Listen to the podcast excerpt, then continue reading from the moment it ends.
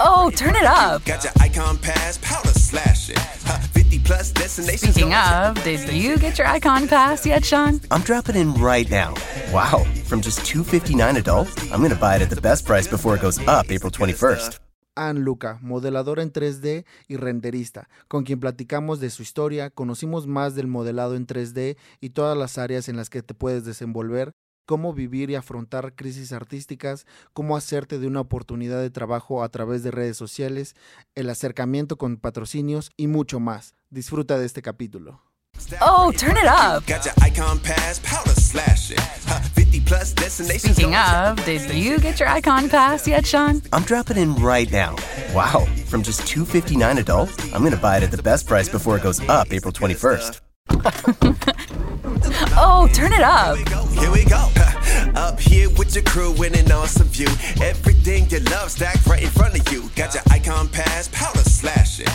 50 plus destinations. Speaking of, did you get your icon pass yet, Sean? I'm on iconpass.com dropping in right now. From just 259 adult, I'm going to buy it at the best price before it goes up April 21st. Yeah, that's the good stuff. Okay, done. So pass the good stuff. Yeah, it's the good stuff.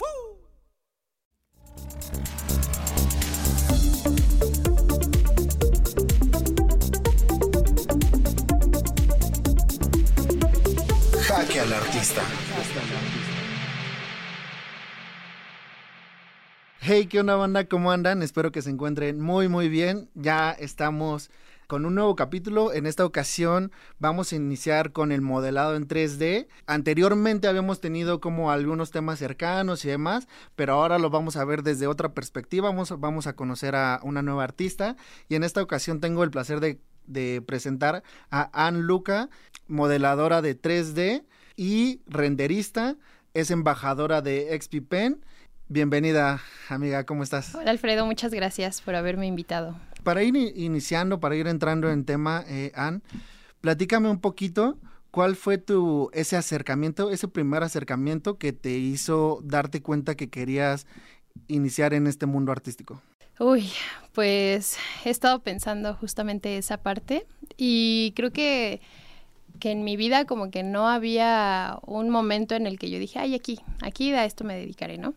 Porque creo que toda mi vida ha sido así, de que me ha llevado por diferentes lados que yo ni idea que eso iba a pasar, ¿no?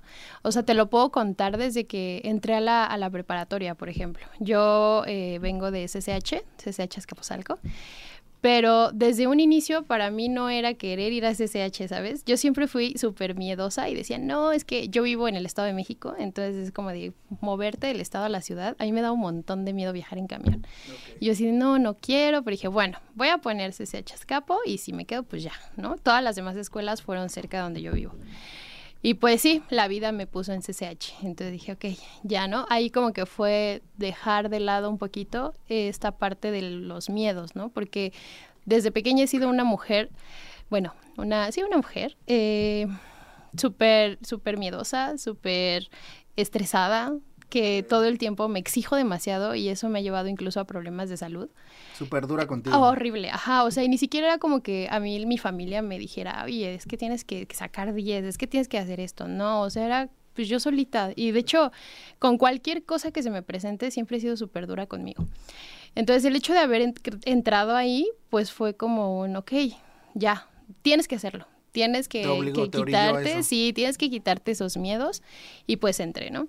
Entonces, durante toda, toda mi estancia en la preparatoria, siempre fue de que yo iba a estudiar administración de empresas. Así, yo administración y mi sueño era irme a ciudad universitaria y ya sabes, ¿no? Nada que ver. Nada que ver así, nada, ¿no? Porque además, pues cuando estás en la, eh, en la prepa, pues se empiezan a meter así materias relacionadas a artes plásticas, que metían dibujo, que metían no sé qué. No, pues yo cero. O sea, yo metía derecho, cálculo, así estadística, ¿no? O sea, cero que ver con eso. Entonces, pues hubo una vez que hubo un concurso en mi clase de filosofía en donde teníamos que elaborar un, un traje con cosas recicladas, ya sabes, ¿no? Para hacer una pasarela. Y a mí me tocó eh, hacer el, el chaleco de, del hombre. Entonces nuestro, nuestro, mm, ¿cómo se dice? Nuestro material eran hojas, hojas de árboles. Entonces, pues ahí me tienes, ¿no? Buscando hojitas secas y todo. Y pues hice un diseño de un chaleco con diferente tono de hojas, haciendo un degradado y ya sabes, ¿no? Entonces, eh, llego a la, a la, escuela y una maestra me dice, oye, ¿qué vas a estudiar? ¿No? Porque ya estábamos así en el sexto semestre para salir a la universidad. Te lo juro, así literalmente estaba a una semana de meter mi pase a la universidad, ¿no? ¿no? Entonces yo así, no, pues yo bien segura administración, no sé qué. Y cuando ve esta maestra ese chaleco, me dice, ¿no has considerado estudiar diseño? Y yo, pues no, ¿no? ¿Qué es eso, no? Yo no sabía ni no, siquiera qué, qué no hacían. Ajá, exacto. Okay. Entonces me dijo, deberías de darle una checada, dice, a ver qué, qué hacen, ¿no? Entonces, pues dije, como que ahí me, me entró la espinita, dije, a ver, voy a checar, todavía estoy a tiempo había un tema por ahí con, con, mi mamá que no quería que yo me fuera a ciudad universitaria y no sé qué, ¿no? Por la cuestión de la distancia, que estábamos medio lejos. Okay.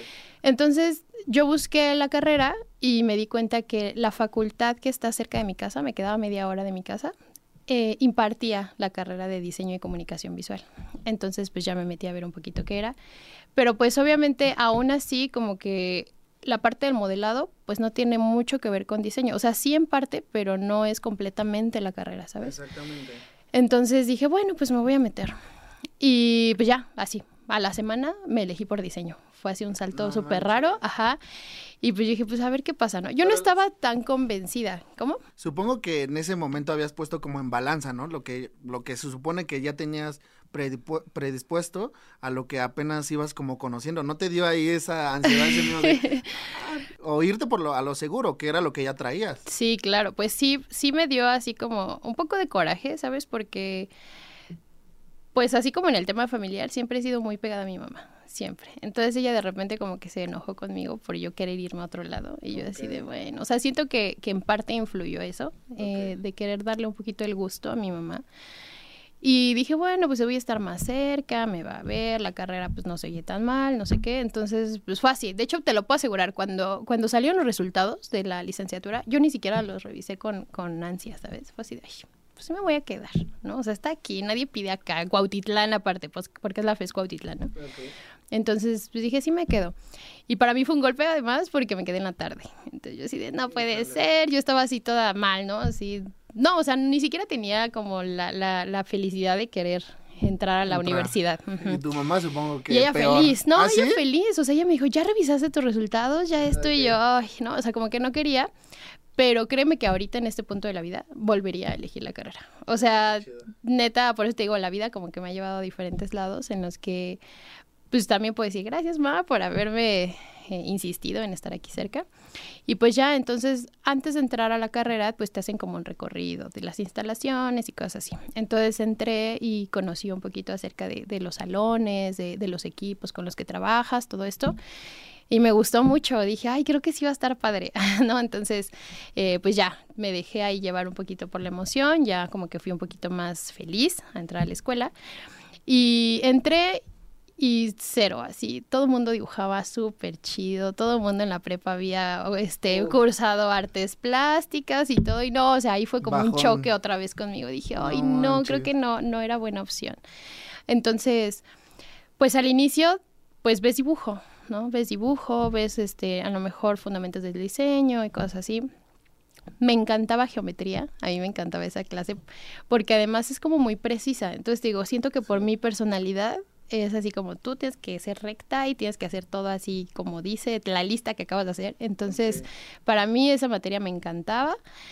Pero pues para mi desgracia solamente la daban un año, entonces ya después no hubo eso y empezamos a ver como más cosas relacionadas al diseño. Entonces como que la mayor parte de la carrera estuve como divagando, ¿sabes? Como, ah, esto me gusta, creo que me puedo dedicar a esto. Y luego el siguiente semestre, ay, mira, ahora nos dieron diseño de este empresarial, pues esto, ¿no? Me gusta, ¿no? Y así, como que estaba saltando nada más Ok.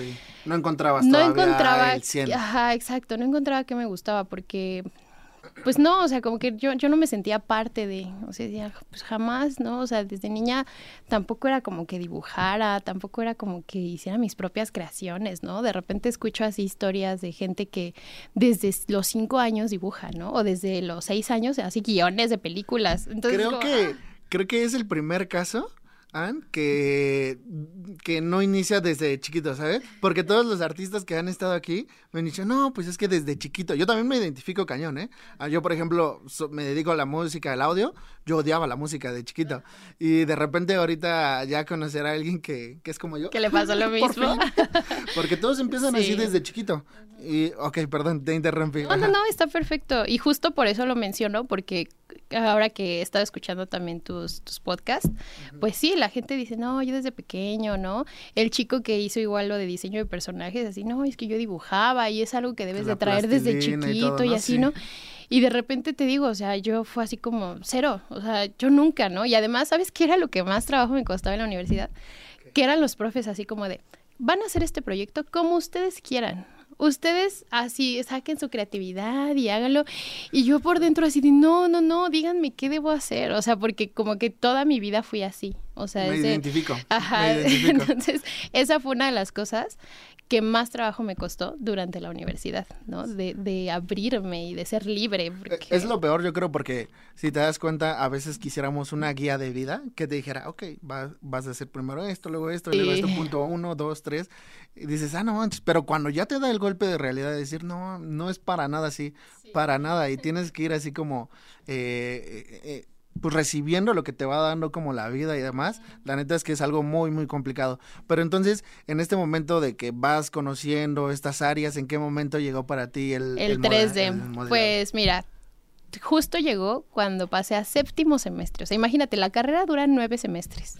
Y yo hasta séptimo semestre fue cuando conocí, eh, ahí se supone, en la carrera tienes que elegir tu especialidad, ¿no? Entonces, ¿Estaba de especialidad?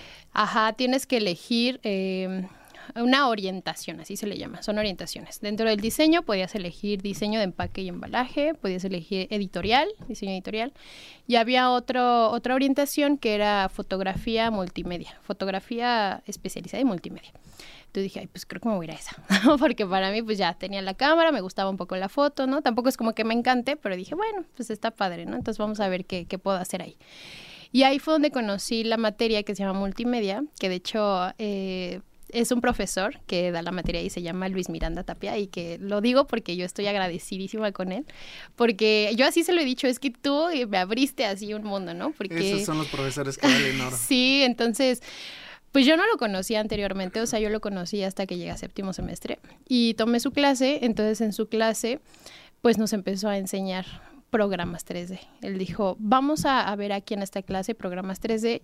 Eh, honestamente, sí, la, la UNAM y supongo que la mayoría de las universidades de repente como que necesitan una actualización de plan de estudio, ¿sabes? Entonces, pues yo lo que iba a ver en multimedia, pues eran cosas que ya no se utilizaban, o sea, tú pones a un diseñador a ver eso y dices, "Tú- eso ya no se usa, o sea, eso hace un montón de años que no se usa.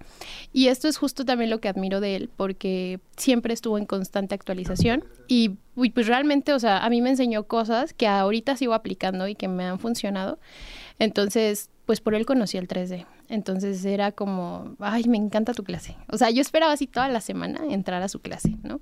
Y dio dos, dos clases de multimedia y la otra era la clase de animación, justamente. Entonces, pues dije, yo me voy a meter las clases que pueda contigo, ¿no? O sea, en ese momento quedaste más eh, fascinada por su modo de enseñanza que, que la materia. Mm, no tanto por el modo de enseñanza, o sea, sí la materia, pero como, como te explico, o sea, él, él sí fue un poquito rebelde en, en- en la universidad y dijo, pues a lo mejor sí vamos a ver algunos temas del, del plan de estudios, pero no les va a servir tanto, vamos a ver esto. Ajá, entonces así, ajá, entonces pues a mí me gustaba todo cómo lo, lo complementaba, ¿no? Porque además es bueno explicando, es buena onda y este... Y pues cuando agarré los programas, la primera vez que agarré el programa con el que actualmente trabajo, que es el programa ZBrush, este, pues fue así como, ay Dios, o sea, hice según una ballena que parecía, ah, no es cierto, un tiburón que parecía ballena, ¿no? O sea, yo así digo, ay, no, no, o sea, al principio fue como, ah. Y ya después, conforme lo fui agarrando más, pues me fue gustando más, empecé a practicar más y no, pues ya ahí me encantaba hacerlo, o sea, te lo juro. Yo trabajaba mucho con un compañero y él me decía, ay, no, es que me da un montón de huevo hacer esto, ¿no? Y yo, no te preocupes, tú pásame esta materia y yo te paso esta sin problemas. O sea, así como que yo te hago tus tareas, yo te hago esto porque disfrutaba mucho hacerlo, sí. Entonces, pues, gracias a, a esa materia, gracias a ese profesor, porque la materia la podían dar otros, creo que son tres o cuatro profesores, pero pues no daban lo mismo, ¿sabes? O sea, como que sí estaban un poquito menos actualizados y pues con él no. Entonces tuve la suerte y te digo, la vida otra vez me puso ahí para pues encontrar ese momento en el que a mí me, me encantó esta parte del 3D, ¿no? Y de hecho me hice súper amiga de él, de hecho somos muy buenos amigos y él pues al ver que me gustaba y que disfrutaba mucho, porque créeme que en el área de diseño pues como que no a todos les gusta, ¿sabes? O no a todos se les hace sencillo aprenderlo. Entonces, pues él vio que me interesaba, que sí lo disfrutaba y todo, y me propuso hacer mi servicio social con él. Entonces me dijo, tú estás aquí conmigo y pues me apoyas, ¿no? Cuando los alumnos se, se traben por ahí, pues ya tú, tú, tú los, este, los orientas, ¿no? Y yo, bueno. Y pues hice mi servicio social con él y pues mejor todavía, ¿no? Porque además de esto, pues ya eras como un, no profesor, pero sí una, una, una opción para ellos para poderte preguntar. Entonces pues ya te veían como en un nivel un poquito más arriba, ¿no? Y decía, sí. sí, ¿no? Y pues a mí me gustaba mucho ayudarles, o sea, me gustaba mucho explicarles y todo. Supongo que encontraste ahí también un, un lugar en donde decías, aquí soy buena, me sí. encanta uh -huh. y lo desempeño bien. Sí, sí, sí. No, y aparte, mm, no sé si fue ahí en ese momento que descubrí que igual me gustaba como dar clase. ¿Sabes? Como enseñar. Entonces, de repente te das cuenta que lo que tú les estás enseñando pues ya te enseñan sus, sus, trabajos finales y les quedan bien padres, ¿no? Y decía, ay, entonces creo que sí, creo que sí soy buena enseñándoles, ¿no? Claro. Porque hubo una vez que hicimos un, ¿cómo se llama? Un curso intersemestral. Ahí con... Con mi profesor, maestro. ajá, ahí mismo en la UNAM. Ajá. Entonces eh, hicimos el curso intersemestral justamente orientado al modelado 3D. Uh -huh. Y pues te digo, no son cosas que veas muy seguido ahí en la escuela, ¿no? Si estás estudiando una carrera de animación y eso, pues sí, ¿no? Son cosas básicas. Pero en diseño, pues no había como tal esta parte. Entonces me dijo, ayúdame, pues vamos a hacerlo. Yo dije, bueno, y en ese momento fue cuando él me dio la opción de dar una clase solita, yo completamente. Ajá. Entonces teníamos, creo que eran como 15 alumnos y me dijo, pues prepara tu tema porque tú vas a dar la clase mañana. Y yo, ah, bueno, yo feliz, o sea, te lo juro, yo llegando a mi casa y a preparar lo que les iba a enseñar y todo. Pues sí había nervios, pero era más nervios de emoción de hacerlo, ¿sabes? Okay, Entonces, ya, ya. este, pues me dijo, pues vas, rífate. Dije, bueno. Y ya entonces empezó el curso y me tocó dar dos temas, ¿no? Y pues era de parar, bueno, no pararte, pero estar ahí enfrente de ellos, irles mostrando con tu proyector lo que tú estabas haciendo en el, en el programa y pues que ellos fueran haciéndolo, ¿no? Lo que sabes, lo que siempre hasta la fecha me da miedo es cuando te preguntan, porque yo digo, no, ¿qué tal si me preguntan algo que no sé? Y es como, ¿cómo voy a quedar yo ahí, no? Pero pues tuve la fortuna de que no, de que pues sí sabía lo que estaba hablando, sí dominaba un poco, por lo menos el tema que yo estaba dando, y pues no hubo, hubo mayor problema con eso, ¿no? Claro. Y pues sí, creo que a partir de ahí fue donde modelado 3D me encanta, dar clases me encanta. Entonces, wow, pues así fue eso, como inicié. Eso está cañón, ¿eh? Porque eh, también me acuerdo que lo llegué a platicar. Creo que el poder enseñar es algo, es otro mundo. O sea, independientemente del de, de modelado 3D, creo que también el poder enseñar, el poder eh, compartir el conocimiento implica cierto, cierto grado de, de que te guste y que aparte lo sepas hacer, porque no cualquiera lo puede hacer. Yo me pasó que en la, en la carrera, muchos de los profesores que tuve, neta, eran clavadísimos con, con los temas. Y comentaba también que cuando incluso yo llegaba a, a hacer preguntas que no las sabían en ese momento, me, me, quedaba asombrado con la sinceridad de los profesores, en decirme, ok, eh, creo no que lo sé eso ahorita. no lo sé, ajá, Uh -huh. pero dame chance, la siguiente clase te, te, lo investigo. Y así era, o sea, llegaban y decían, eh, oye, ¿qué crees que ya está tal, tal, tal, tal? Y lo puedes hacer así y así. Y yo era así como, wow, o sea, neta, los admiro y los aprecio mucho, ¿no? Creo que yo no lo podría hacer de la misma manera porque, no sé, de repente se me dificulta, pero total admiración a los que aman esa profesión también. Sí, sí, sí. Pues te digo, a mí creo que pues he tenido igual la fortuna de que no me cuesta trabajo. Y claro. como que intento ver un poquito, me tocaron profesores que de plano era así como, ay, no, o sea, no me gusta, no me atrae lo que me está diciendo, no está pues captando mi atención, ¿no? Entonces ahí algo está fallando como profesor, ¿no? En este caso, pues yo actualmente pues doy cursos, entonces intento no hacer eso, ¿sabes? Como intento que la gente pues esté interesada, ¿no? Por lo que quiera aprender y que pues sea más fácil para ellos. A mí me pasa mucho que de repente, no sé, veo algún curso, ¿no? Ahorita que pues todas las plataformas digitales donde puedes ver cursos, pero de repente como que te hablan como si tú ya lo supieras. Y es como de, mm, o sea, ¿qué hiciste ahí, no? O sea, ¿cómo sacaste ese menú? ¿Cómo hiciste lo que sea? Entonces intento como también siempre pues bajarme un poquito al nivel que es de principiante, porque justo es lo que yo hago con Es que cursos de saber a quién le- principiante. le estás dando, ¿no? Ajá, y es así como intentar explicarles de manera en que ellos lo entiendan y que pues igual les guste, ¿no? Que no sea algo tedioso para Claro. ti. Ujú. Sí, creo que ahorita me recordé de la frase que dijo Constancia en el segundo capítulo, tercer capítulo creo, que era, creo que de la escuela aprendes lo que no quieres ser y lo que quieres ser. Entonces, pues te ayuda a también pues poder experimentar y poder jugar con lo que tú vas a, o que lo que vas formando como, como humano, ¿no? Tanto en tu profesión como humano. Entonces, platícame ahorita, eh, conocimos en los primeros capítulos que está eh, el modelado en 3D de, de personajes. Eh, platicamos un poquito de, de criaturas. ¿Qué tantos eh, involucra el modelado en 3D? ¿En qué áreas se puede desenvolver? Pues mira, yo desde mi punto de diseñadora, o sea, porque pues yo estudié diseño y comunicación visual, ¿no? No estudié una carrera de animación o de creación de personajes o, o hay incluso ya de, ¿cómo se llama? Diseño digital, algo así, ¿no? Ya en algunas, este, eh, perdón, universidades de paga.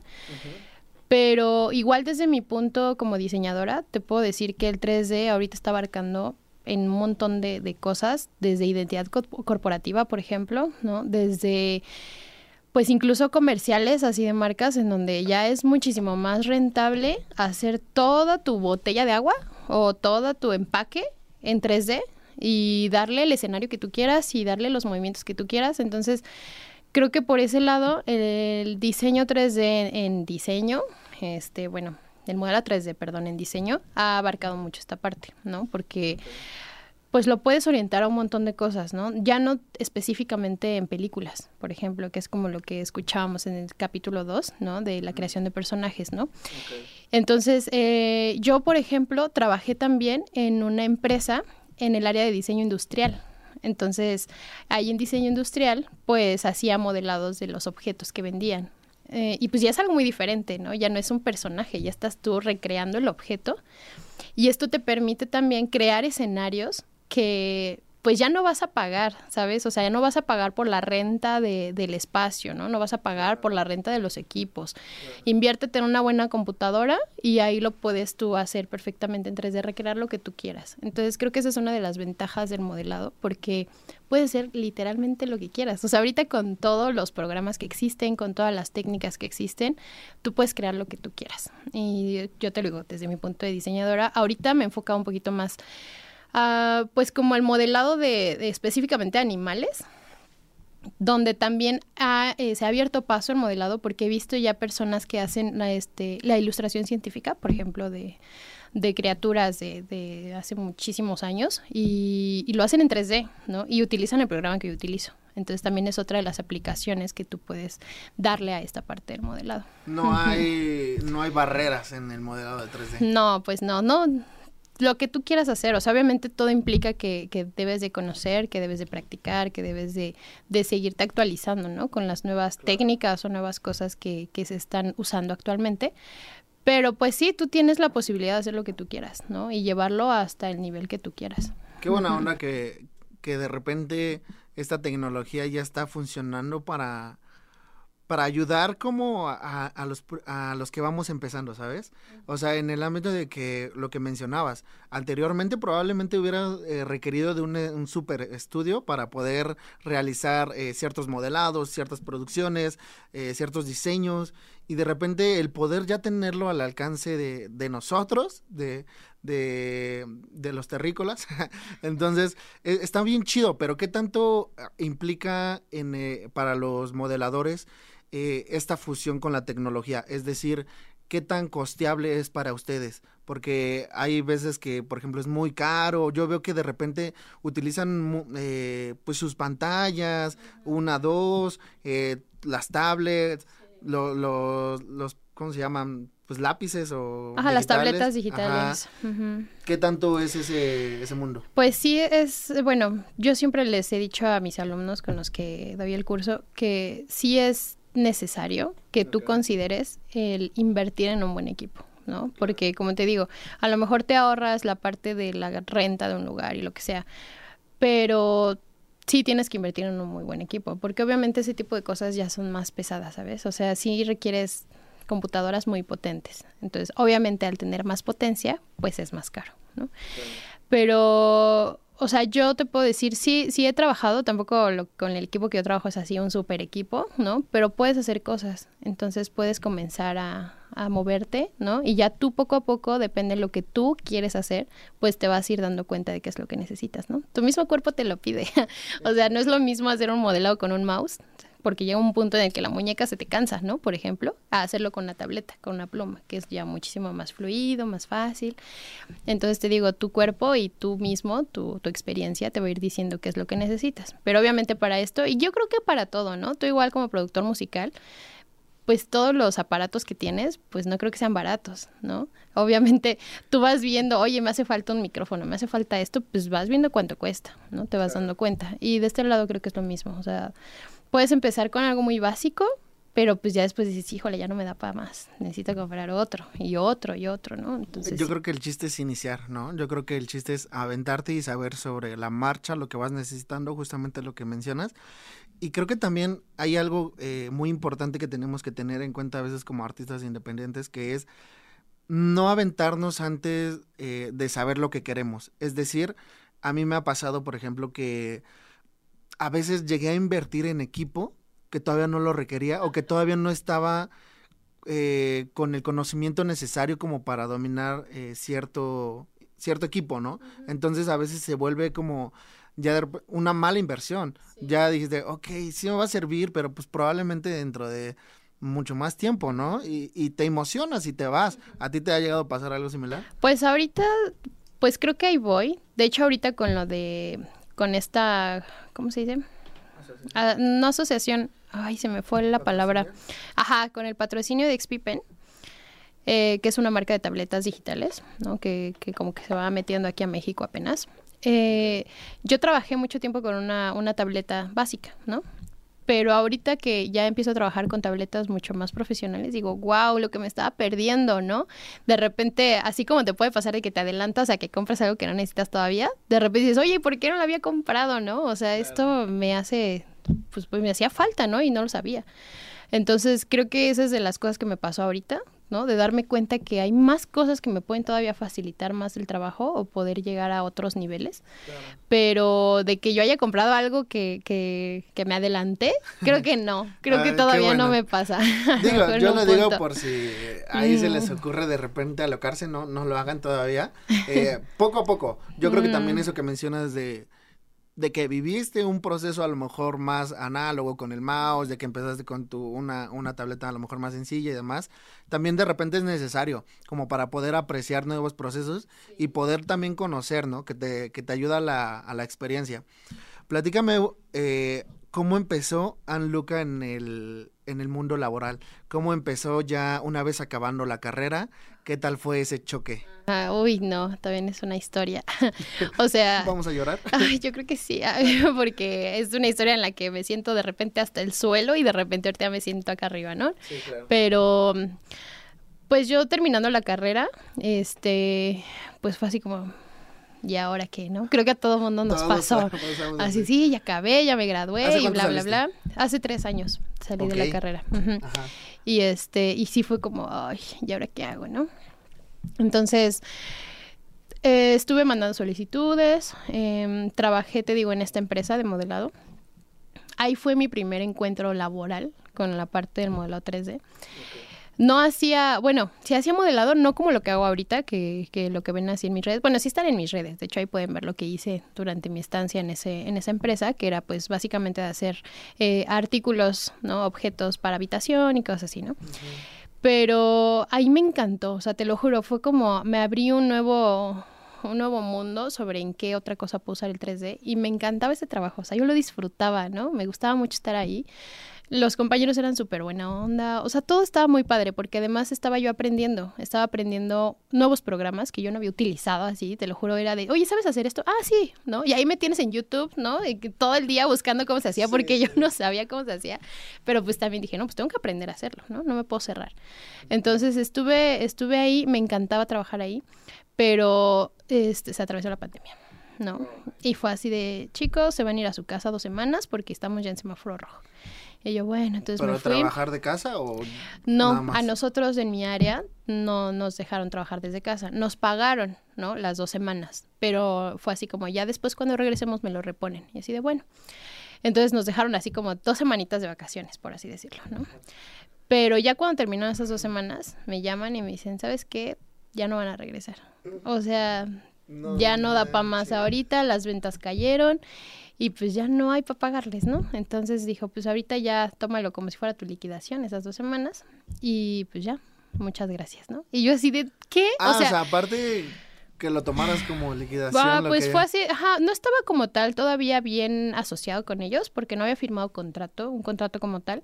Sabes, como que me pegó mucho este trabajo, así a lo mejor tal vez gente que trabaja ahí va a escuchar esto, pero sí me pegó mucho. O sea, sí este ha sido de, de esas cosas que hasta la fecha sigo soñando que de repente regreso, ¿no? Los traumas. Ajá, sí, sí me generó un trauma ahí. Entonces, pues te digo, fue así, ¿no? Muchas gracias. Mm, intentaron volver a contactarme para trabajar como, por así llamarlo, como freelance. Pero pues ellos como que querían poner el precio, ¿no? Entonces yo dije, no, pues, o sea, si te voy a trabajar por fuera, pues tú vas a tener que, que adecuarte a lo que yo, lo que yo pido, ¿no? No les gustó y pues a final de cuentas ya no, ya no, ya no quise regresar con ellos tampoco y así, o sea, como que hubo ahí algo que no, pues no nos pusimos de acuerdo, ¿no? Que ellos también como que no querían dar de más, entonces dije, no, pues no, no voy tampoco a, a, a pues a bajar mi trabajo, ¿sabes? O sea, creo que a todos nos cuesta mucho trabajo el hecho de que nos valoren, ¿no? Principalmente en este tipo de carreras que son más de creatividad y, y de diseño y todo esto. Entonces dije, no, pues no. O sea, ¿qué, ¿qué clase yo de persona profesional de diseño voy a aceptar eso si yo me quejo de eso, ¿no? Entonces dije, no.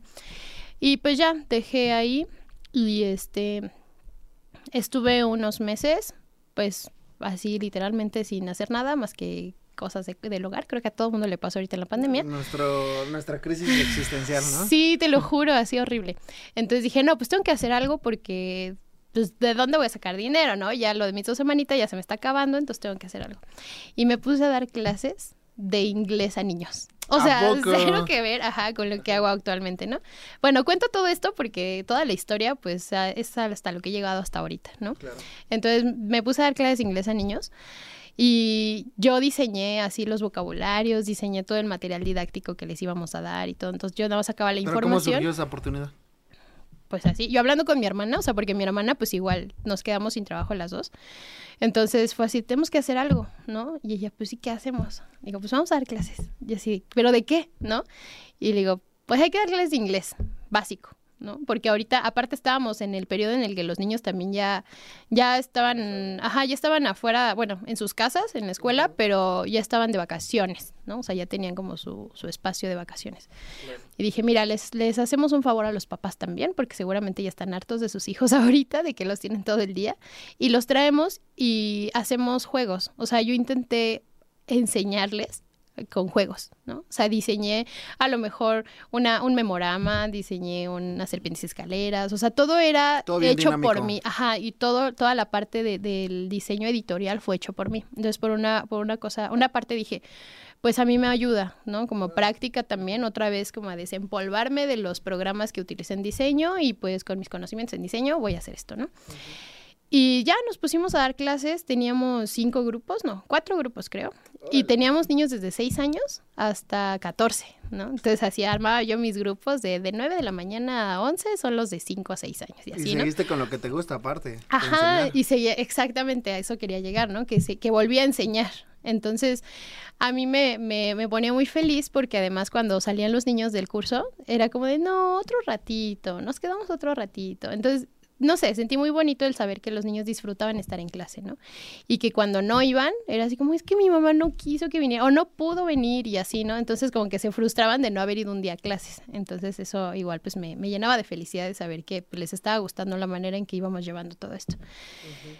Y por ese, en ese momento duré más o menos seis meses dando clases de inglés. Y luego llegó el COVID a mi casa. Entonces dije, híjole, no, no voy a poder. Pues no, o sea, cuando me entero así que, que llega ahí a mi casa, dije, no voy a traer a los niños. O sea, no, ya. Ah, o sea, estaban yendo, pensé que online. No, no, no, estaban yendo. Ah, Tenía grupos pequeños, de cinco niños, no rebasaba más. Por, justamente por esta parte, ¿no? Ay, y tenía así como, pues, el cuidado con ellos. Entonces, digo, llega el COVID y dije, no, pues ya, creo que ya es momento y la vida me está diciendo que ya está aquí, ¿no? Porque también llegó un momento en que dije, ya no quiero dar clases, o sea, ya quiero enfocarme a lo mío porque me estoy desviando mucho. Y este, y ya, entonces dejé las clases y durante ese periodo que fue en diciembre, que nos dio COVID ahí a mi casa, dije, tengo que hacer algo. O sea, ¿cómo le hago? Tengo ahí mi cuenta de Instagram, pero está ahí súper olvidada, ¿no? Fue así como, ay, ya voy subiendo contenido de repente, pero Supongo no. que era lo primero que hiciste laboralmente, ¿no? Que Ajá, después de haber este salido de ese trabajo de, de donde hacía el modelado eh, de los objetos de habitación, fue cuando los empecé a subir a Instagram, pero pues igual, o sea, poquito. No era como que me adentrara tanto como ahorita, ¿no? Entonces dije, tengo que hacer algo. Ah, Me armé un proyecto propio, o sea, fue así como pues para portafolio, ¿no? Para enseñar qué es lo que puedo hacer y pues igual pega, ¿no? Ahí algo. Entonces armé un, un proyecto de unos insectos que por ahí están en- igual en mis redes. Este, y pues me encantaron, o sea, fue así como, ay, extrañaba hacer esto, ¿no? No me acordaba que, Dije, que "Ah", podía hacer dijiste, esto. "Ay, soy bien buena porque... Sí, ¿por qué lo dejé? Sí, pero sí, me costó un poco de trabajo porque era como cosas de que se me estaban olvidando. Entonces, otra vez a buscar tutoriales y a buscar cursos y así para volver a, a, este, o sea, desempolvarme, ¿no? De esta parte del 3D. Y sí, los insectos tuvieron así como un buen impacto. Oh, turn it up. Got your icon pass, powder slashing. Huh, 50 plus destinations. Speaking of, did you get your icon pass yet, Sean? I'm dropping in right now. Wow, from just 259 adult, I'm going to buy it at the best price before it goes up April 21st. Entonces empecé a compartirlos en Facebook, los empecé a compartir en grupos de diseño, en grupos de modelado 3D y así, y pues ya empezó como que la gente a, a seguirme, ¿no? Entonces, de esos insectos me llegaron este, varias, varias solicitudes de mensaje de, oye, yo también quiero que, que me armes una ilustración. Ah, hubo una persona que se dedicaba al, al, la- al cole- coleccionaba insectos, pero quería armar sus propios videos. Entonces fue así como de, me gusta la mantis que hiciste. Entonces quisiera ver si me la puedes vender y si le podemos hacer ciertos arreglos y todo. Así, sin mentirte, me salieron como cinco presupuestos de eso, de que querían modelos así. Ajá, trabajé con una chica de Chile que me pidió igual un modelado de un gato, de un pulpo y de una gallina. Que de hecho la gallina no está ahí en Instagram porque de repente sentí como de que mm, como que no va mucho con el estilo, pero él está en mi portafolio de Behance, ¿no?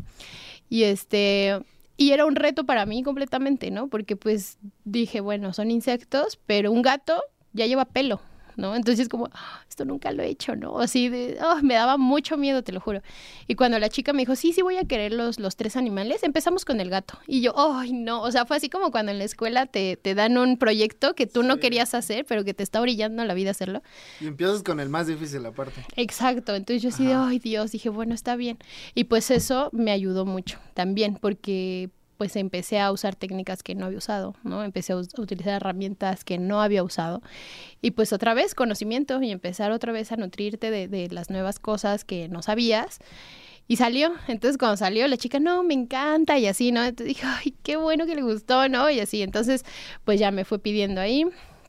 Y en ese proceso de hacer las cosas, hubo un chico en Instagram que me mandó mensaje y me dijo, oye, está bien padre lo que haces, ¿no? Y yo, ay, muchas gracias. Dice, deberías enseñarme. Dije, sí he pensado en dar cursos, pero pues nunca lo he tomado como muy en serio, así como que ah, está la idea ahí vaga, ¿no? Y me dijo, yo puedo ser tu conejillo de indias. Y yo, bueno, estaría bien, ¿no? Dije, bueno, va, la voy a armar. Le dije, vamos a poner fecha, ¿no? Ponemos fecha y, este, y damos el curso. Entonces, eh, no, bueno, con él y otra persona. Estuvieron dos ahí, pero así gratis, ¿no? Fue así de, nada más es para, para que Pero yo ellos también empiece a... estaban como en ese ámbito. ¿o Este chico es arquitecto. Ajá, es arquitecto, pero le llamaba mucho la atención aprender este tipo de También va un modelado. poquito, ¿no? Ajá, pues sí, porque él trabajaba justamente con algunos programas 3D, pero como que enfocados a otro, a otra área, ¿no? Pero sin embargo era 3D. Y eh, la otra persona es diseñador también, entonces como, ah, pues ahí nos complementamos todos. Entonces empecé a darles clase y pues con él, que, que, fue una persona que me preguntaba así mil cosas, ¿no? Y yo dije, qué bueno que me pregunte, porque de esta manera yo empiezo a saber qué es lo que posiblemente a las personas que vayan a tomar los cursos pues les interese. Y pues sí, estuve con ellos una semana, que de hecho es lo que duran los cursos que doy, una semana, y todo salió bien. Entonces fue así como, me sentí muy bien otra vez porque ya estaba haciendo yo modelado, que era lo que me gustaba, y al mismo tiempo estaba enseñando, ¿no? Y otra vez dando clases. Entonces fue como, ay, las dos cosas que más me gustan las estoy haciendo en este momento.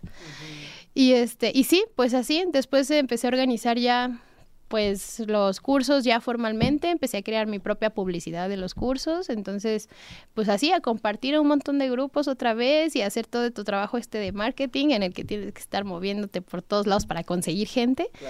Y pues por fortuna pues funcionó bastante bien, entonces tuve varios alumnos en la primera vez que ya lo di así formalmente y pues a partir de ahí me encantó, entonces entre más vas tú enseñando, más vas aprendiendo y más tienes para enseñarles a los demás que vienen, ¿no? Entonces, Creo que el que enseña aprende más. Sí. O sea, de repente te obliga, como este, esto que me platicas de que te aventaba y te aventaba preguntas, teoría, teoría a, aprender sí o sí.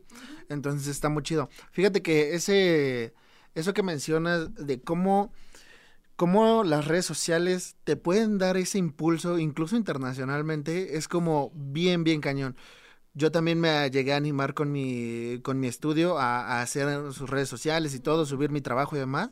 Y de repente sí, o sea, te, te, asombras. Bueno, fíjate que yo fui al revés, yo fui el que envié mensajes así. Me acuerdo que yo vi muchos modelados así, eh, que hacían animación en 3D, y a todos esos artistas les empecé a enviar mensajes así, oye, eh, necesitas diseño sonoro, eh, necesitas agregarle sonido, música, shalala, y así, iba a enviar mensajes así, un buen a lo imbécil, diría yo. Entonces, eh, muchos sí me contestaron, muchos no, y con muchos hice así eh, asociaciones de trabajo que fueron muy, muy padres y que aparte te enriquecen y es donde te das cuenta el gran impacto que pueden tener las redes sociales. Sí, pero cañón, porque además ahorita con toda esta pandemia que se nos atravesó, pues es que o te metes a redes sociales o te metes, ¿no? Porque no había otra forma. ¿Crees que es indispensable para el artista independiente estar o no estar en redes completamente estar. Así, o sea, porque si no, ¿dónde te ven? Ahorita toda la gente está metido en Facebook, metido en Instagram. Todavía no le he entrado a la onda de TikTok, pero pues finalmente también es una de las plataformas que más está ganando gente. Entonces, aunque no quieras, pues si quieres sobresalir y si quieres que te conozcan, tienes que estar presente ahí. Claro. ¿no? Fíjate que yo lo he, lo, me ha costado como también, he visto que en TikTok hay muchos igual, este, que están como enseñando o mostrando y así, que también tiene un gran auge, pero yo como que me quedo con los reels. ¿Tú cómo lo has percibido? Pues mira, yo ahorita en Instagram no he hecho reels. O sea, no, todavía me da un poco de pena. De hecho, pues también es otra de las cosas que, que me ha ayudado esta parte de, de volver a mis redes sociales en mostrarme. O sea, de hecho ahorita el pensar que voy a hacer un video me da como, como miedito, ¿no? Porque como que de repente llega un punto en el que no te sientes muy seguro pero no he hecho reels así. Sin embargo, he tenido como buen alcance simplemente publicando. O sea, con publicaciones así de, de, de las fotos, este, compartís en, compartes en grupos y ya empiezan a, a, conocerte, ¿no? Y por ejemplo, yo en mi área 3D, pues empiezo a conocer gente que esa gente sigue a este chavo también y yo también lo seguía y yo no sabía que él existía y así empiezas tú a darte cuenta de que hay un montón de artistas afuera también que pues entre todos se conocen y yo sí, ¿por qué yo no estaba en este mundo todavía, no? Entonces sí es, es, importante. Sí, sí, sí, está bien padre porque pues siento que a mí me encanta Instagram. De hecho, para yo moverme, Instagram, ¿no? Por lo menos en la parte profesional, Instagram, ¿no? Y está padre de que tienes la posibilidad de, de mandarles mensaje directamente, ¿no? Entonces ya no te esperas como antes de, ay, le envías un correo y a ver cuándo te contesta y a ver si lo ve, ¿no? Ahorita ya es como más fácil tener este acercamiento personal, bueno, personal entre comillas, pero pues sí es importante, es importante que, que tengamos ahí una vista en las redes sociales. Creo, a ver, voy a dar mi opinión, a ver tú qué opinas. En este, en este aspecto que mencionas de eh, que a lo mejor en tus redes sociales solamente muestran así, pues tus trabajos, ¿no? A mí, por ejemplo, me pasó que contigo vi todos tus trabajos, ¿no? Vi todos tus, todos tus modelados, ¿no? Decía, ay, pero pues ¿quién es? Yo decía, este, pues, eh, ¿cómo será? Veía el Ann Luca y decía, ¿será de Ana? Le diré a Ana. Me pasó, por ejemplo, con Su Alejandre, que es otra artista que ya estuvo. Pensé que era Alejandra y yo le decía Alejandra y hasta que estuvo aquí me dijo que no, que era Susana, que era el Su de Susana y el Alejandre era su, su apellido. Ajá. Entonces fue como de, ay, no manches. Pero creo que el darle cara como a las redes sociales de repente también te favorece. Por ejemplo, yo apenas vi que subiste tu video en YouTube, ¿no? De, del patrocinio que obtuviste. Y dije, ah, mira, ella es Ana, ¿no? Entonces, ¿qué tan importante crees que es darle cara a, a de repente a tus trabajos? Pues mira, yo te puedo hablar, me voy a meter aquí un poquito en la parte de, del feminismo, porque pues yo, o sea, me gusta que me, que me busquen por el trabajo que hago, ¿sabes? O sea, ya tuve una ahí como una experiencia, pues no fea así completamente, pero sí era así como que me pidieron informes del curso y de repente, pero, ¿y cuántos años tienes, no? Y yo, ah, pues tengo 25, ¿no? Yo dije, pues a lo mejor te preguntan por la experiencia que tienes, ¿no? De, de, de dar clases en, este, en esta área. Y fue así de, ay, pues deberías de mandarme fotos. Y yo así de, o sea, ya ahí es como ya que empiezas a chocar, ¿no? Y dices, ah, o sea, como que, ajá, y te lo digo, voy a hablarlo desde mi parte como mujer, porque además siento que el, 3D es todavía un área dominada por hombres. O sea, ya los me escucharé muy muy así feminista y lo que sea, sí, me declaro feminista, pero pues es una realidad. O sea, hay muchas personas, de hecho la mayoría de la gente que luego me pregunta por los cursos, son hombres, ¿no? O la mayoría de los artistas que yo sigo, que hacen cosas de, de, de, lado 3D, así que a mí me parecen increíbles, son hombres, ¿no? Y pues sí está bien mostrar tu cara, o sea, está bien mostrar quién eres y todo, pero siento que a veces una como mujer de repente, pues como que se van por otro lado, ¿sabes? O sea, ya, ya como que ya no ven tanto tu parte profesional o lo que sea, sino que por el simple hecho de que a veces una es una mujer, pues sí empiezan ahí como a querer o intimidarte, ¿no? En este caso, esta persona que, que me empezó a pedir fotos.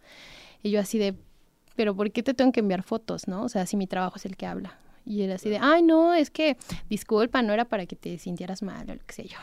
Entonces, ¿cómo querías que me sintiera, no? Claro. Entonces, ahorita. Ajá, es incómodo, ¿no? Es así de, ¿por qué tenemos que llegar a eso, sabes? Claro. Wow, no lo había visto de esa manera, fíjate. Me, también ahorita me acordé de esto que mencionaste, creo que algo similar me platicó justamente eh, Susana, si nos está viendo, eh, que igual por eso, por eso mismo eh, no daba como su perfil personal y demás. Y no lo había visto de esa manera, fíjate.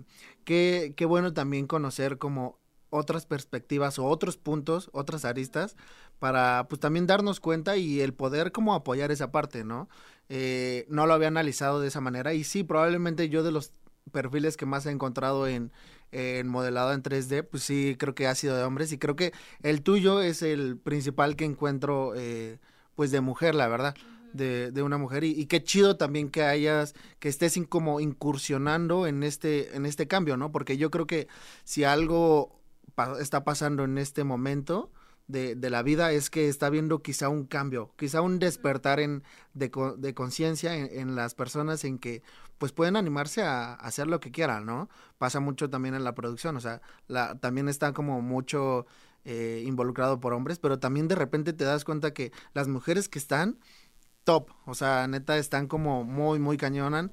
Platícame, eh, cuando empezaste ya ahorita en el mundo del freelance, que empezaste con tus cursos, ¿cómo fue el momento en el que haces tu tabulador de precios? ¿Cómo saber cuánto cobrar? Eso todavía es una de las cosas que más trabajo me cuestan, por justamente por esta parte de que pues eres freelance, ¿no? Entonces tú pones tus precios como tú quieras pero sí he tenido el cuidado eh, y por recomendaciones es como de, es que tienes que tomar todo en cuenta, desde la luz que estás consumiendo hasta el, talento que le estás metiendo, ¿no? Entonces sí me cuesta trabajo y justamente recientemente platicaba con una persona que ya se dedica por completo al 3D, ya está da clases y todo pero así como de, ¿y tú en cuánto darías ese trabajo, no? Así como, cuéntame, ¿no? Y ella me dijo, no, ajá, porque digo, pues a mí me, me cuesta trabajo, ¿no? Y dice, no, pues esto, así con esas características y esto y esto, yo lo daría en 20 mil.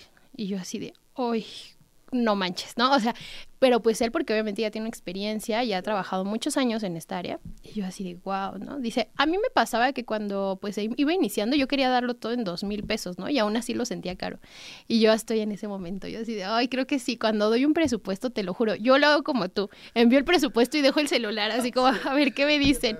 Ajá, entonces sí me cuesta trabajo, pero pues debemos entender que, que la gente debe educarse así como, entre comillas, educarse, a que el trabajo de diseño y el trabajo de cualquier área creativa no es gratis, ¿no? Y no te va a valer mil pesos, porque obviamente involucra muchas cosas.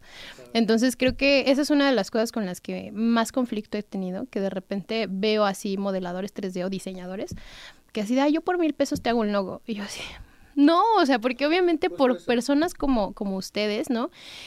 Pues por eso la gente no lo valora y fue justo lo que estaba pasando conmigo en la empresa que te digo que quisieron volver a, contratarme, pero pues con el costo que ellos querían y yo sí, no, o sea, tienes que entender la diferencia, ya no estoy trabajando contigo, estoy por fuera y eso involucra mis costos y lo que yo pues estoy usando, mi caja, exacto, el equipo y todo. Entonces sí es este, sí es complicado, pero es una de las cosas que nosotros como, como creadores, pues debemos tomar mucho en cuenta, ¿no? La gente obviamente, pues va a llegar un momento que decir, bueno, sí es caro, ¿no? Ahorita, por gente que, y, lo entiendo, o sea, hay un punto en el que dices, ya no tengo ni un peso y necesito traer dinero y pues ni modo, rebajas, ¿no? Pero hay que aguantarnos un poquito, o sea, hay que intentar darle ese valor que se merece toda la, la parte creativa para que justamente la persona, las personas que lo van a consumir, pues entiendan que así como, como ellos invirtieron en su casa o invirtieron en lo que sea, también tienen que invertir en esta parte, ¿no? Claro.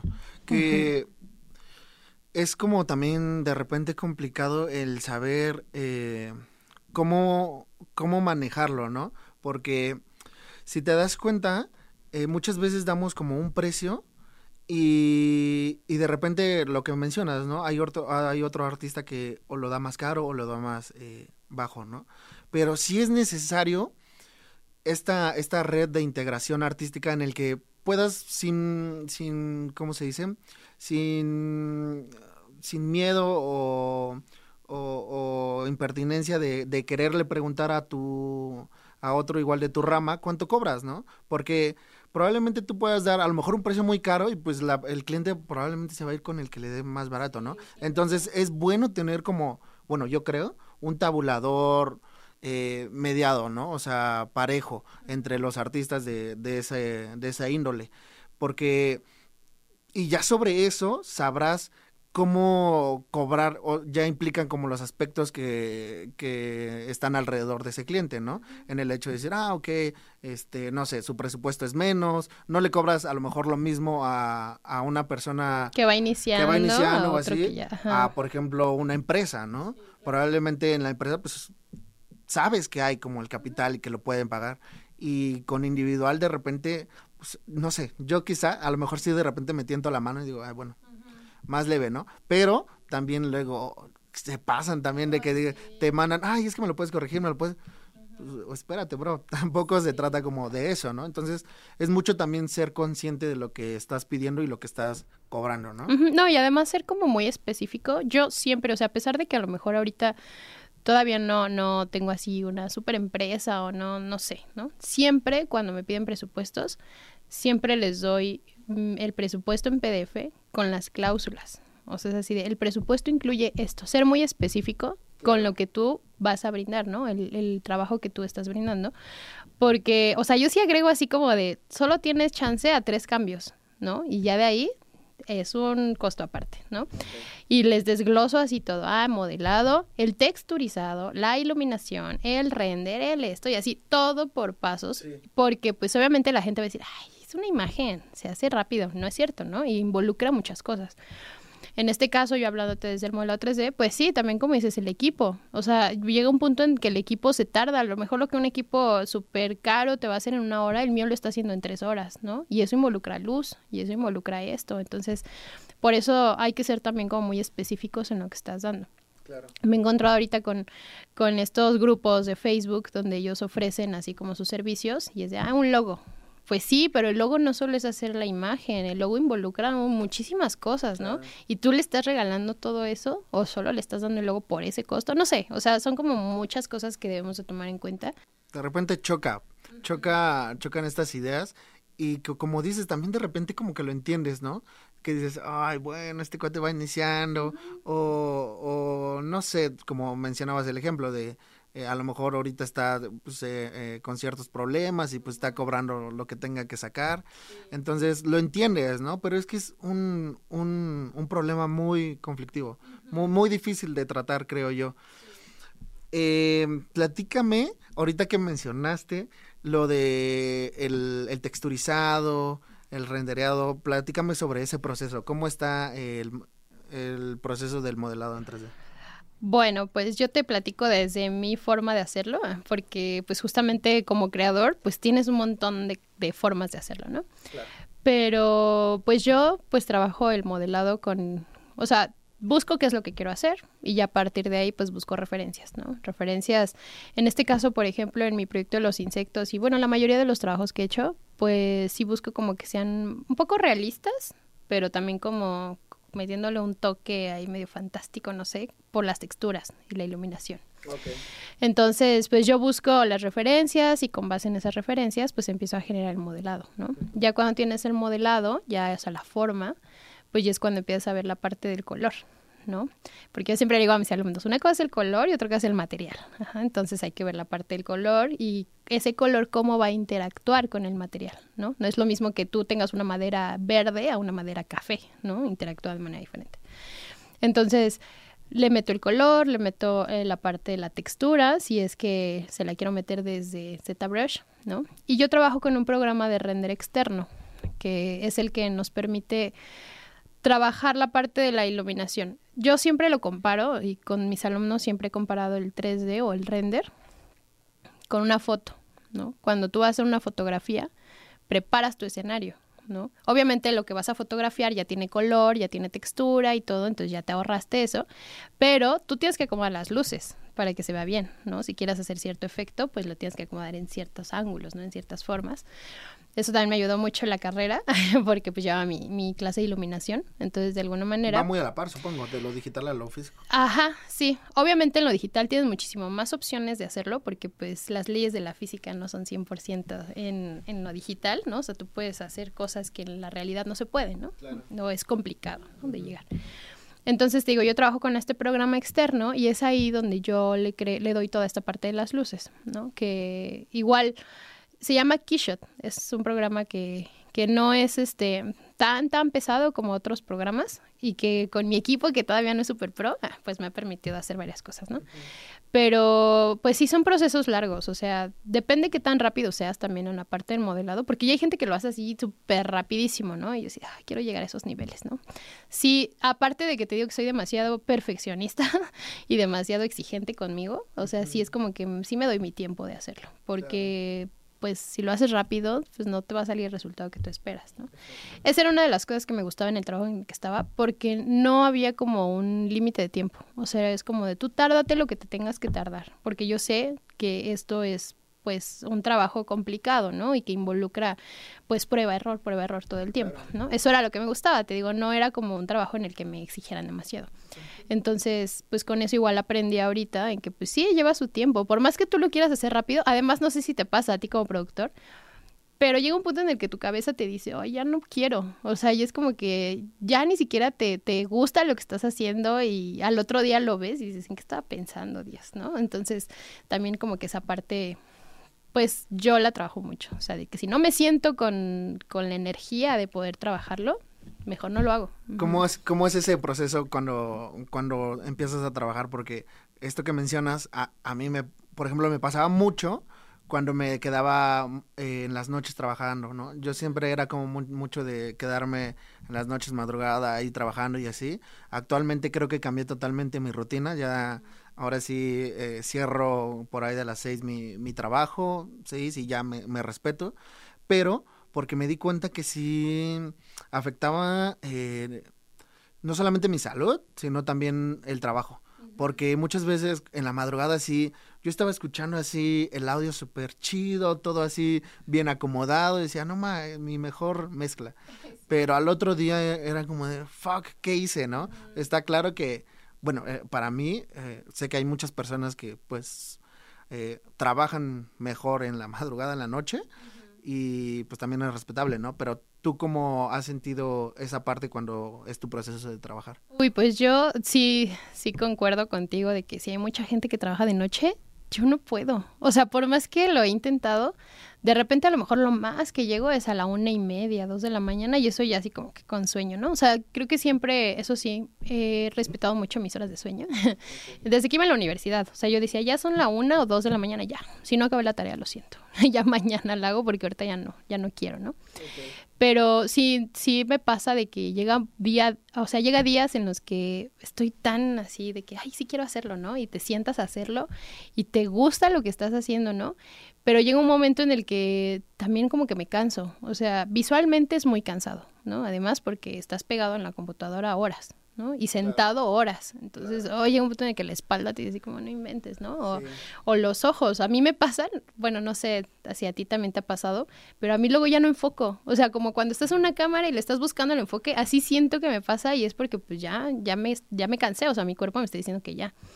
Pero sí llega momentos en los que me siento muy harta. O sea, por más que me encante hacer el modelado, sí me gusta y, me apasiona, pero sí llega un punto en el que digo, no, ahorita no tengo ganas. O sea, es así como... Mm, mm". Y al otro día, cuando me siento otra vez, le muevo una, una luz ahí en, la, en el programa del render y dice, wow, esto era lo que me hacía falta, ¿no? Y nada más es así, moverle algo, ¿no? Y ya, ya quedó, ya me gustó, y así.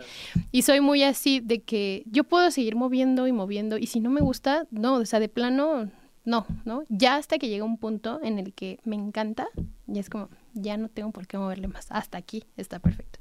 Y creo que me pasa igual con la vida, ¿no? Cuando vas y quieres comprarte una blusa o lo que sea, si me enamoro de algo, ya, por más que le muevo, por más que lo busque, ya no, o sea, ya me quedé con esa idea y ahí queda. Y con mi trabajo es igual.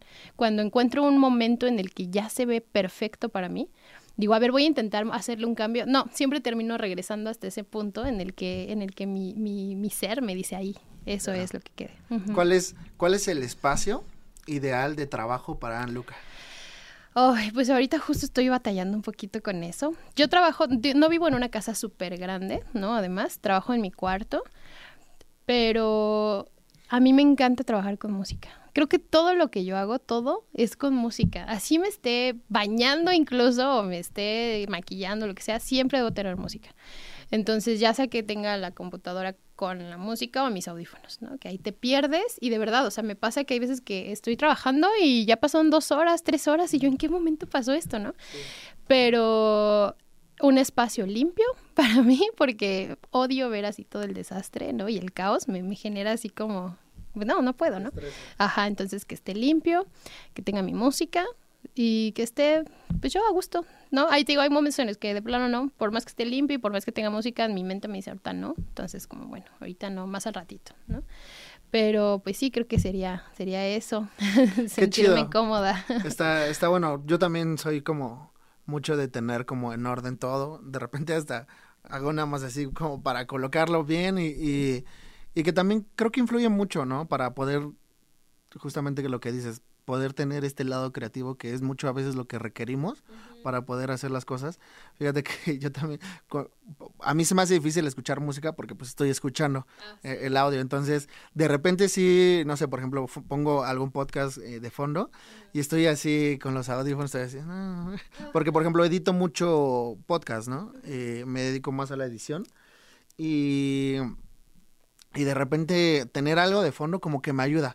A mí, por ejemplo, el estar sentado tanto tiempo, como que de repente me cansa al hecho de que me da sueño. Y, y me despego tantito del escritorio y se me fue.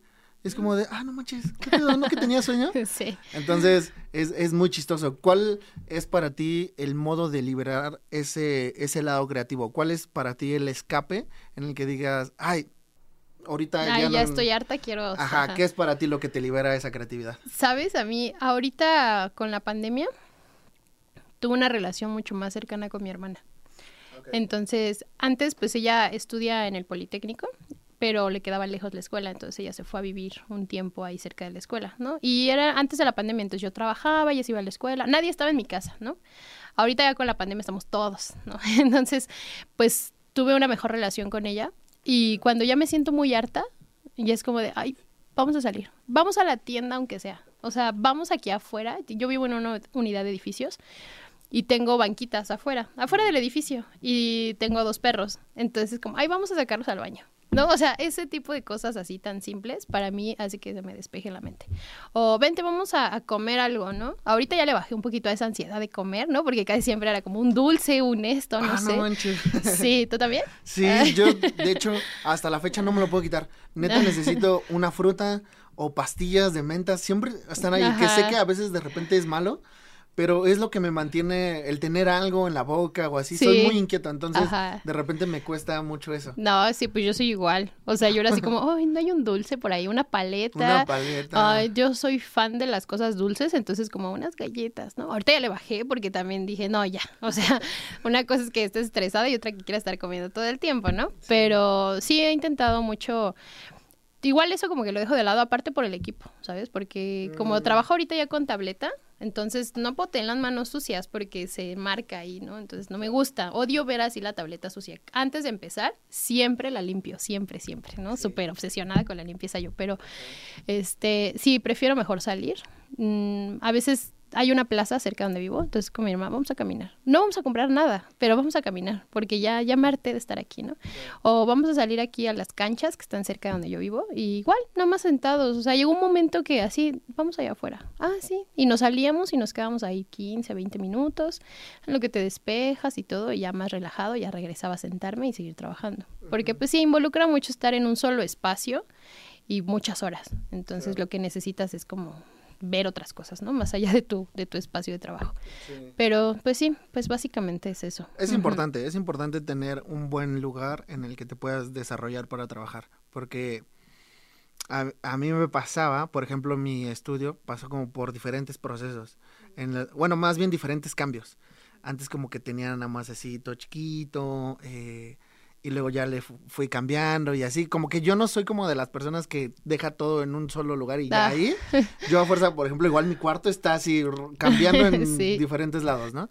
Y creo que también es bueno, o sea, de repente tener cambios de, de tu espacio de trabajo, te, te, da un refresh y te enriquece y todo y dices, ah, ok, listo para trabajar. Sí, pues de hecho siempre tendría, bueno, tendríamos que hacer eso, ¿no? Yo también soy fan de eso. Ahorita, pues digo, mi cuarto no es muy grande, entonces de repente como que no me da muchas cosas para hacer.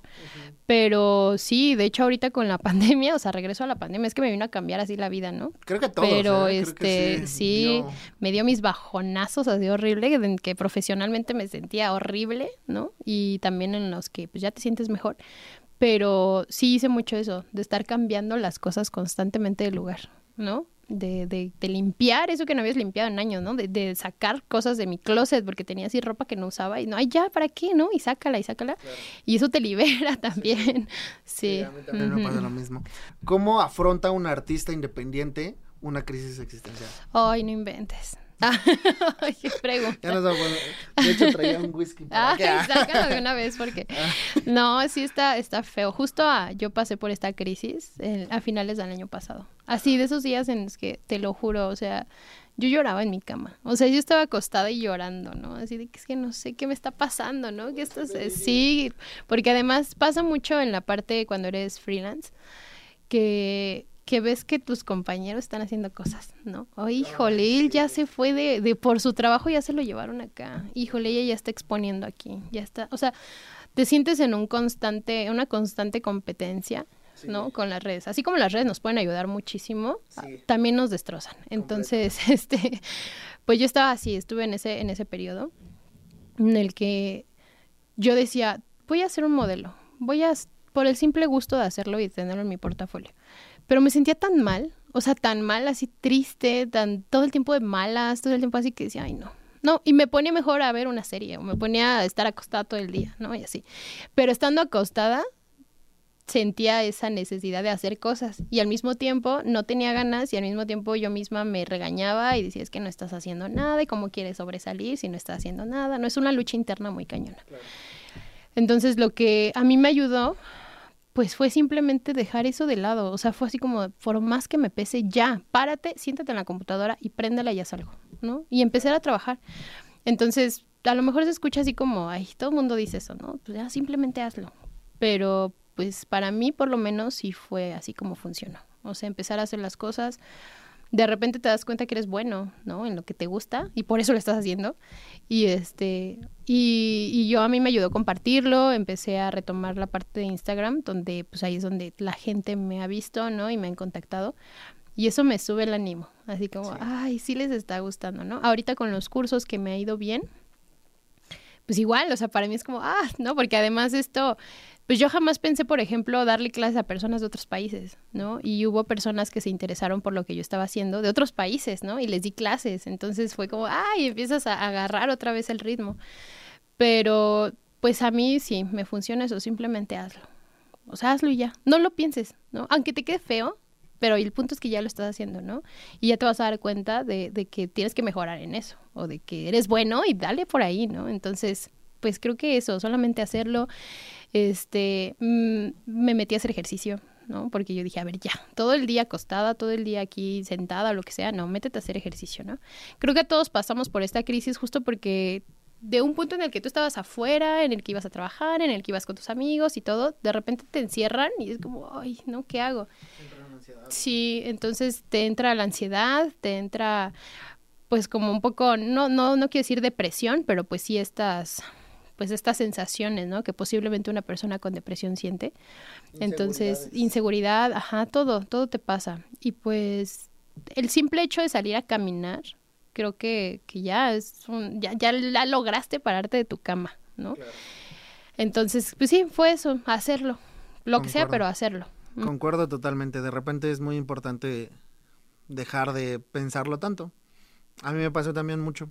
O sea, cuando empecé la pandemia sí era como, ah, no quiero hacer nada, pero sí quiero trabajar, pero, o sea, son todas estas dualidades de repente que, que te pasan por la cabeza, pero que al final de cuentas, si no, nunca vas a saber si lo puedes lograr si no lo haces.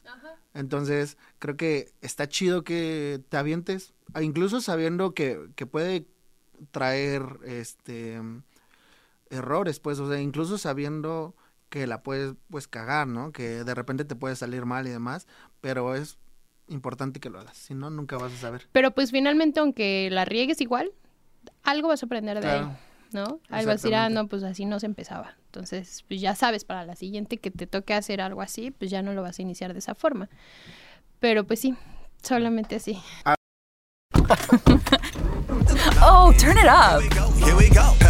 Up here with your crew in an awesome view. Everything you love stacked right in front of you. Got your icon pass, powder slashing. 50 plus destinations. Speaking of, did you get your icon pass yet, Sean? I'm on iconpass.com dropping in right now. From just 259 adult, I'm going to buy it at the best price before it goes up April 21st. Yeah, that's the good stuff. Okay, done. So pass the good stuff. Yeah, it's the good stuff. Woo! Leftovers or the DMV or house cleaning or Chumba Casino always brings the fun. Play over a hundred different games online for free from anywhere. You could redeem some serious prizes. Chumba. ChumbaCasino.com. Live the Chumba life. No purchase necessary. Void where prohibited by law. T plus terms and conditions apply. See website for details. Cerrar con la parte del patrocinio. Ah, okay. ¿Cómo se vino XPPen? Ajá. ¿Cómo llegó a tu vida? ¿Lo buscaste? ¿Llegaron? ¿Cómo te relacionas para buscar un patrocinio que yo quiero? Pues mira, ta- igual hubo un- uno de mis exalumnos que me dijo, hace mucho estuve buscando yo también un patrocinio y nada más nada, ¿no? Pero pues no hice nada más que hacer lo que estaba haciendo en ese momento, que era compartir mis trabajos en redes. O sea, llegó un día en el que compartí lo de, lo de los cursos en varios grupos de Facebook, de esos grupos de diseñadores México y diseñadores no sé qué, y ZBrush y todo. O sea, un montón, te lo juro, comparto todo lo del curso como en siete o, o diez grupos diferentes, ¿no? En Facebook. En Facebook, aparte de Instagram, ¿no? De que comparten mis historias y así mis amigos de repente llegan a compartir y todo eso, pero casi siempre me he movido por Facebook, en cuestión de, del curso, ¿no? Para encontrar. Y una vez me llegó un mensaje y ya me dijo, oye, este, hola, yo me llamo Alan. De hecho, gracias Alan, si un día ves esto, gracias. Pero este, sí, Alan, Alan Soto se llama, que es el community manager de Xpipen, me mandó mensaje y me dijo, oye, estuve viendo tus trabajos y me gustaron mucho. Dice, ¿tienes alguna marca que te patrocine o trabajas con alguien o algo así? Y yo, pues no, todo lo que yo he hecho es por mi cuenta, ¿no? O sea, mis trabajos son hechos por mí, nada más por el simple gusto de hacerlos. Este, los cursos igual, no me patrocina nadie, no trabajo con nadie y todo. Dijo, ah, dices que, pues mira, te cuento, somos una marca de tabletas digitales que tiene poco que acaba de, de entrar aquí en México. No, yo no los conocía. De hecho, por ello, por eso, por el mensaje, pues lo supe quiénes eran pero, o sea, sí trabajaba con tabletas, pero no sabía que ellos existían hasta en ese momento. Entonces me dijo, mira, nos interesa eh, patrocinarte. Dice, nos interesa que tú colabores con nosotros en esta parte de ser influencer, ¿no? Dice, aquí lo único el único tema que existe es que todavía no tienes muchos seguidores. Dice, entonces, no importa. Dice, yo voy a meter las manos por ti, dice, porque tu trabajo está muy bueno. Dice, que vas a llegar a hacer más cosas buenas y este, y pues queremos ser parte, ¿no? De ese proceso. Y yo, pues bueno, pues dale, ¿no? Yo sí de, está bien, ¿no? A ver qué pasa. Entonces ya me contó que, que si todo salía bien, ellos podían mandarme mi propia tableta. Entonces yo dije, órale, ¿no? Pues va, ¿no? Me, me animo. Total, no pierdo nada. Otra vez a lo mismo. Pues dale, ¿no? A ver qué pasa. Sí. Y este, y pues ya se contactó él con el, con el country manager de la, de la marca, Raúl. Raúl, gracias. También si lo ves, gracias. y este, y no, pues Raúl igual siempre ha dicho que es fan de mi trabajo, que le gusta mucho lo que hago. Eh, entonces, pues me prestaron una tableta y me dijeron, vas a hacer un video, porque sí me dijo, vas a tener que grabar. Ahí fue donde yo dije, ay, bueno, ¿no? Lo que no me gusta tanto hacer, pero va. Entonces dije, sí, pues me rifo. Entonces me dijo, vas a hacer un video donde expliques lo que trae la tableta, lo que, en la manera en la que funciona y todo, ¿no? Y, y, ya cuando yo fui por el equipo, porque tuve que moverme yo por el equipo, este, pues ya vi la tableta y dije, no inventes, o sea, está gigante, bueno, para mí se me hacía muy grande, porque yo siempre trabajé con una tabletita, ¿no? Y cuando empecé a probarla, no, pues me enamoré por completo de eso, porque dije, es algo que yo no sabía que, que, me iba a ayudar, ¿no? Semanas antes le había comentado a uno de mis alumnos, tengo muchas ganas de poder modelar en una tableta de esas. Y un día hasta él me dijo, pues si quieres un día te la presto. Y yo, ah, pues sí estaría bien porque se ve súper bonito cómo modelan y súper cómodo, ¿no? Entonces ya cuando lo vivo yo sí, oh, wow, ¿no? O sea, sí, sí me encantó. Entonces el video lo hice, se los mandé y ellos se los mandaron a la gente de China, porque ellos pues vienen de China, ¿no? Y pues les gustó mucho, así mucho lo que hacía y pues me dijeron, ahorita no importa lo de los seguidores, mientras tú en tus cursos nos promociones. Y yo, claro, ¿no? Y además pues a mí me gusta porque pues yo la estoy usando y pues sé que sí sirve, ¿no? O sea, no, no voy a recomendarles algo que digo, ay, no me gusta y lo tengo que recomendar. No, o sea, al contrario. Para mí me ha, me ha gustado mucho trabajar con esa marca, por lo menos hasta ahora, que llevo poquito, no llevo mucho pero pues sí, se dio de que les gustó mi trabajo y me mandaron mi tableta. Entonces dije, ay, qué chido, ajá. y pues ahorita estoy trabajando con ellos. Bueno, de repente sí hay como ciertas colaboraciones en las que ellos comparten mi trabajo en sus redes y pues eso a mí me ayuda, ¿no? Porque pues, me empiezo a, conseguir gente. Yo pues promociono, promociono la marca, que de hecho es buena, o sea, es buena porque pues aparte en comparación precios, es accesible, ¿no? Y pues te lo digo yo de que te digo, mi compu tampoco es la mejor. Sí tengo aspiración de comprar algo mejor, pero pues ahorita por la economía, pues estoy aguantándome tantito. Pero pues sí, de esa manera, así son oportunidades que se te presentan en la vida y pues que hay que agarrarlas. las agarras o, si no, no. Qué chido. Sí, así Oye, es. me gustaría cerrar con una última dinámica en la que yo te digo unas palabras y tú me dices solamente lo que se te ocurre en ese momento, ¿va? ok. ¿Lista? Sí. XP Calidad. Eh, modelado 3D. Pasión. Mm, renderizado. Iluminación. Colaboración. Oportunidad. Arte. Valor. Leftovers. Or. The DMV. Number 97. Or. House cleaning. Or. Chumba Casino always brings the fun. Play over a hundred different games online for free from anywhere. You could redeem some serious prizes. Chumba. ChumbaCasino.com. Live the Chumba life. No purchase necessary. Void where prohibited by law. 18 plus terms and conditions apply. See website for details. Y por último, ZBrush. Ay, Ay, ay, me encanta. no sé. Perfección. Perfección. Ay, perfección, sí. Vientos. Pues muchas gracias, Sam, por habernos acompañado, por haber aceptado la invitación y por brindarnos este tiempo de, enseñanza, de, de conocimiento y también para conocer el gran artista que eres. Eh, esténse atentos a sus redes sociales, voy a estar compartiendo todo lo de ella, ya se la saben, voy a estar compartiendo su trabajo, sus redes sociales y dónde la pueden encontrar si quieren colaborar. Ya escucharon que tienen también este sus cursos y es una excelente oportunidad para ir empezando en este gran mundo del modelado en 3D. Ay, muchas, gracias. No, gracias a ti, Alfredo. Estoy muy feliz de estar aquí, te lo juro. Me hiciste muy feliz cuando me mandaste el mensaje. Y a mí me hiciste feliz por aceptar.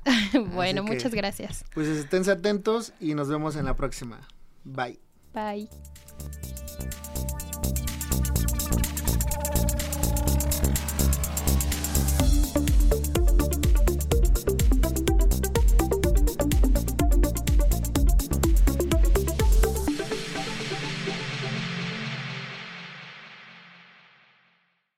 Leftovers.